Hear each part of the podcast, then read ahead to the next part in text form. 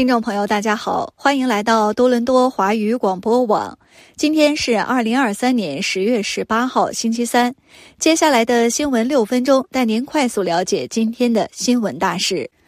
加拿大国会议员对 TikTok 应用程序的数据可能最终落入中国政府手中表示担忧。TikTok 一位高管今天在国会委员会会议中进行说明。TikTok Canada 的公共政策和政府事务主管 Steve De Air 表示，这个视频分享应用程序不受中国政府的控制。西方政府担心，这个由北京字节跳动公司拥有的社交平台可能会将敏感数据交给中国政府，或被用作进一步传播错误信息的工具。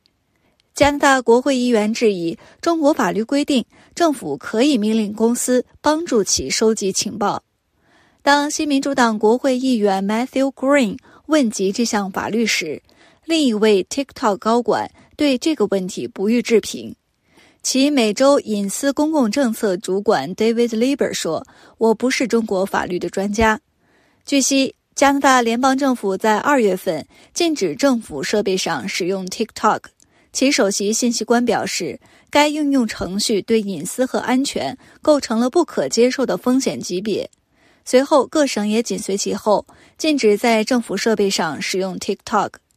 的 Air 表示，他认为 TikTok 被单独挑出来，这是不公平的。他说：“我们的运作方式和其他平台类似，我们已经公开表明，可能没有必要在政府员工的设备上安装任何社交媒体应用、娱乐应用或游戏应用，但这些规则应该平等地适用于所有平台。”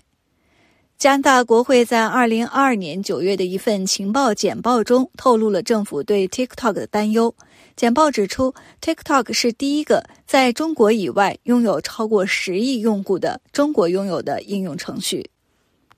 再来关注一条来自联邦政府方面的消息：加拿大总理特鲁多今天表示，他对阿尔伯塔省省长史密斯提出该省撤出加拿大退休金计划 CPP 的提议深表关切。特鲁多在致省长的一封公开信中表示，他已指示内阁和官员尽一切可能确保 CPP 完整，并警告说，阿尔伯塔省的退出将造成不可否认的伤害。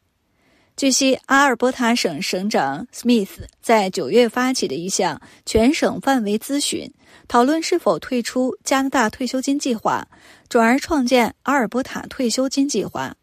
同时发布了一份报告，估计该省应该拥有 CPP 一半以上的资产。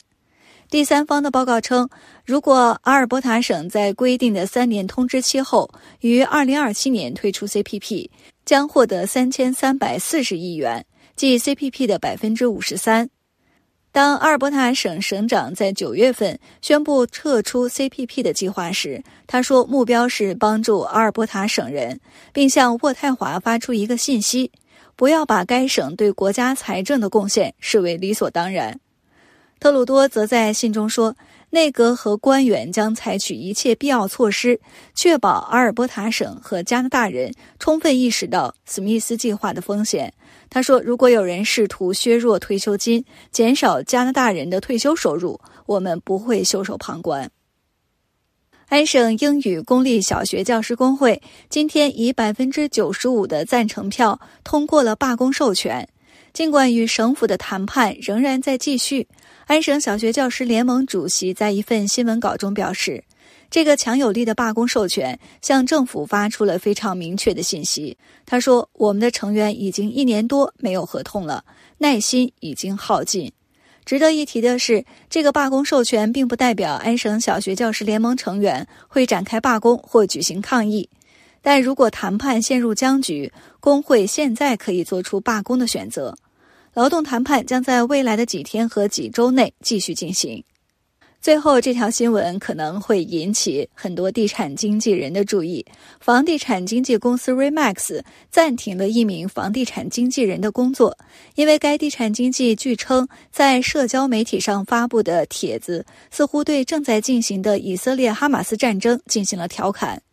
这名地产经纪在周末通过自己的 Facebook、X 和 Instagram 账户发布了一篇帖子。标题是“即将上市”，后面跟着两个笑脸表情符号，并包括加沙的几栋被炸弹摧毁的建筑物的照片。该图像上方标有文字：“非市场，一百三十平方公里，海滨地块，没有公用事业，没有电和水。”尽管之后这篇帖子被删除，地产经济在这些社交媒体平台上的账户也已经被删除或禁用，但最初帖子的多个屏幕截图已被转发。Remax 表示，公司已经暂停了这名地产经纪的工作，等待进一步调查。多伦多地区房地产委员会表示，他知道有争议的社交媒体帖子，并已经启动了一项正式的职业标准调查。